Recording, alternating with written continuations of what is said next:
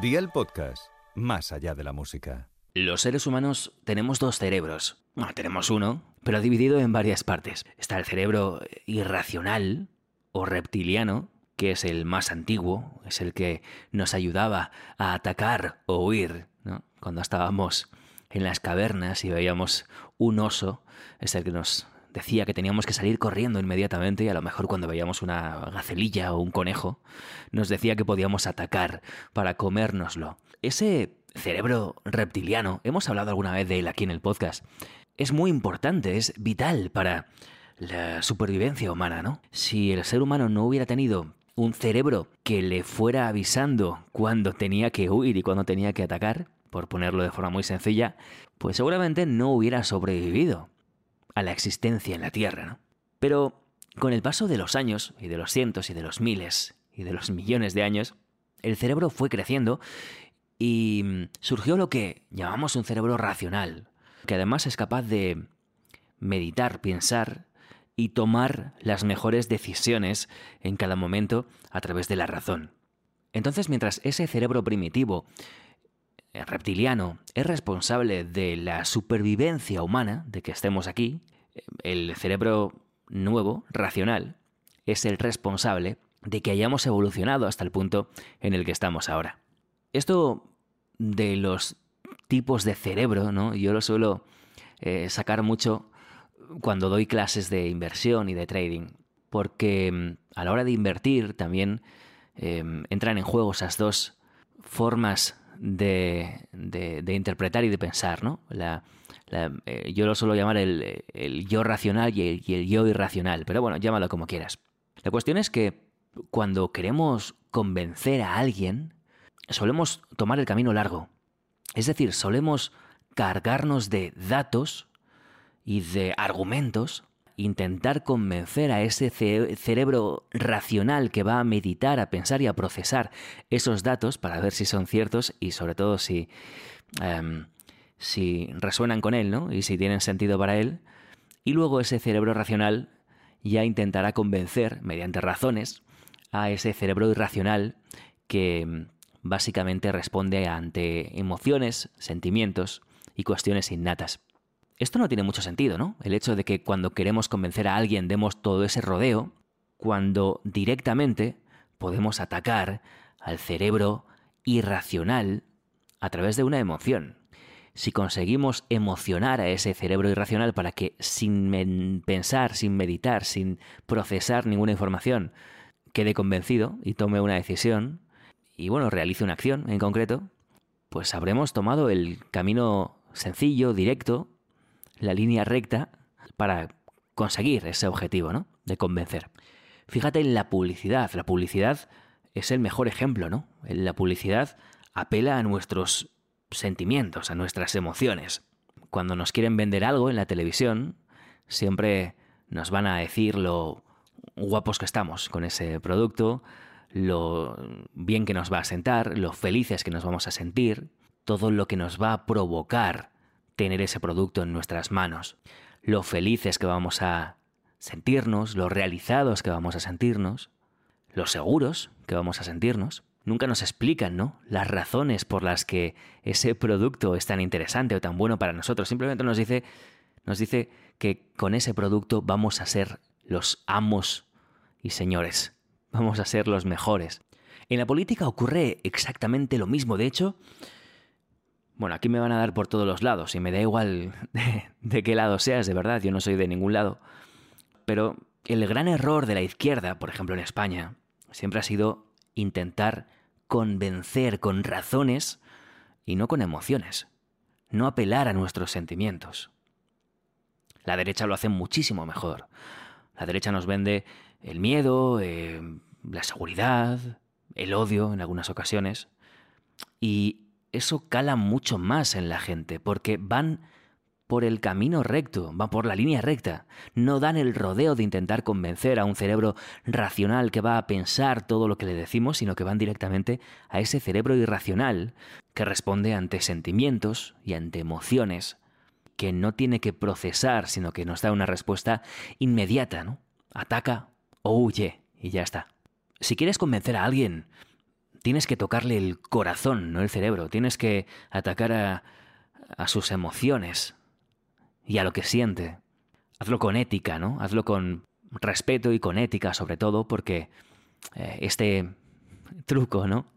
Eh, al que se recurre tanto, como digo, en publicidad y en política también, pues se puede hacer de forma ética, de forma cuidadosa y respetuosa con la otra persona o con las personas a las que quieres llegar, o se puede hacer de forma irresponsable, ¿no?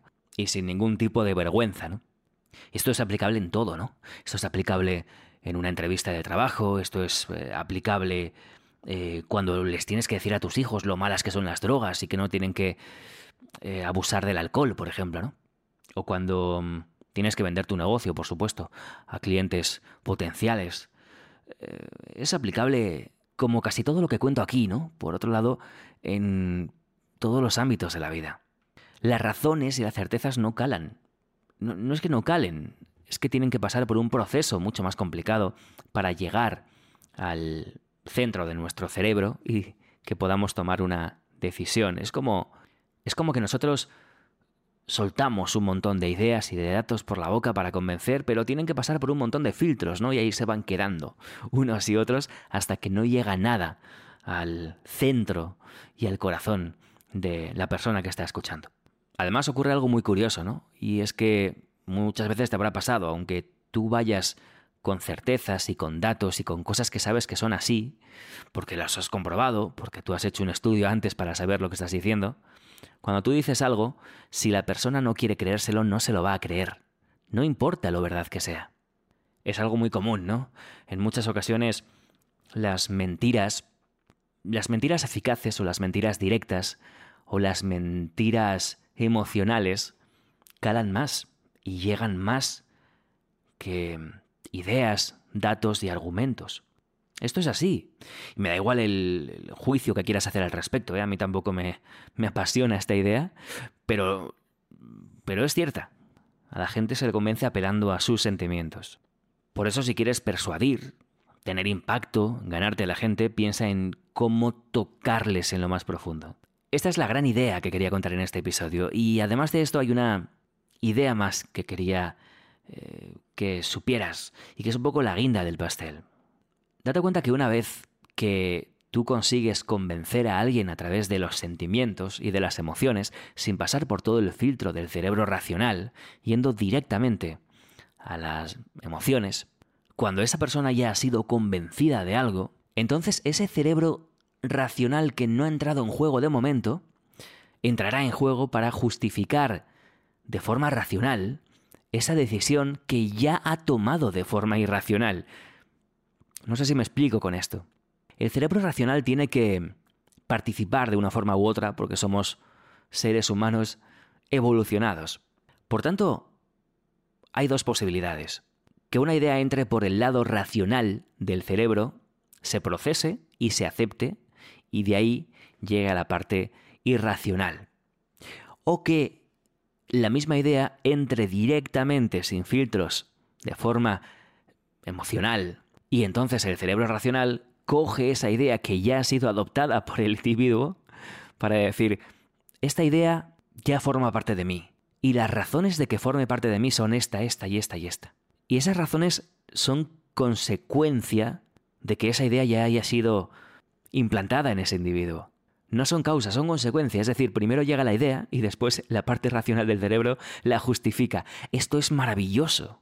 No te imaginas lo potente que puede llegar a ser esto. Por eso uno de los trucos que, mm, bueno, están muy extendidos en publicidad es llegarte con un mensaje directamente de forma emocional para que tú lo interiorices y lo hagas propio y dejarte a ti o a tu parte racional del cerebro que cree o que invente las razones por las que tú necesitas ese producto.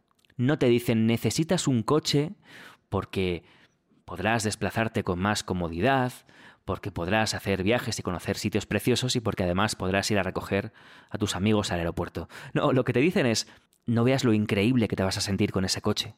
No veas cómo te va a mirar la gente desde fuera cuando estés conduciendo ese coche. No veas lo sexy que te vas a sentir. No veas lo especial que te va a hacer sentir conducir ese coche.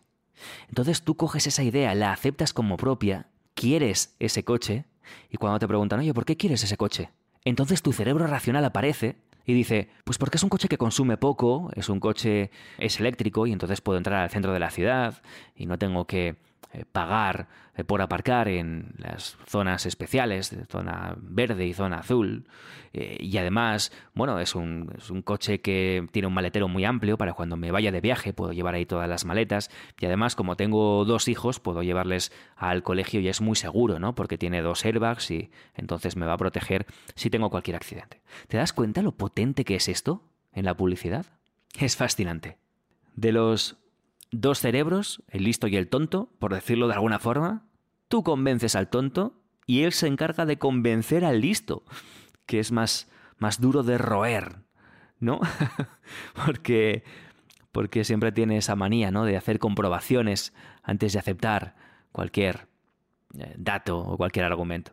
En fin, este es un truco que puedes a partir de ahora aplicar en tu día a día para convencer a todo el que se te ponga por delante. Y también es un truco que puedes tener en cuenta cuando te quieran colar alguna idea sin pasar por ese filtro de la parte racional de tu cerebro. Espero que, como siempre, sea interesante para ti. Si te gusta este contenido, puedes suscribirte al podcast Paga y vámonos, y así nos vemos con alguna cosita nueva cada semana. Alberto Lezaun, un gusto. Nos vemos en las redes sociales y dentro de unos días por aquí tienes muchísimos episodios desde hace muchos meses, así que si echas un poquito para atrás en el podcast, seguro que encuentras algo más que sea de tu interés, mientras que yo sigo preparando contenidos nuevos. Que tengas una fantástica semana. Adiós. Día el podcast, más allá de la música.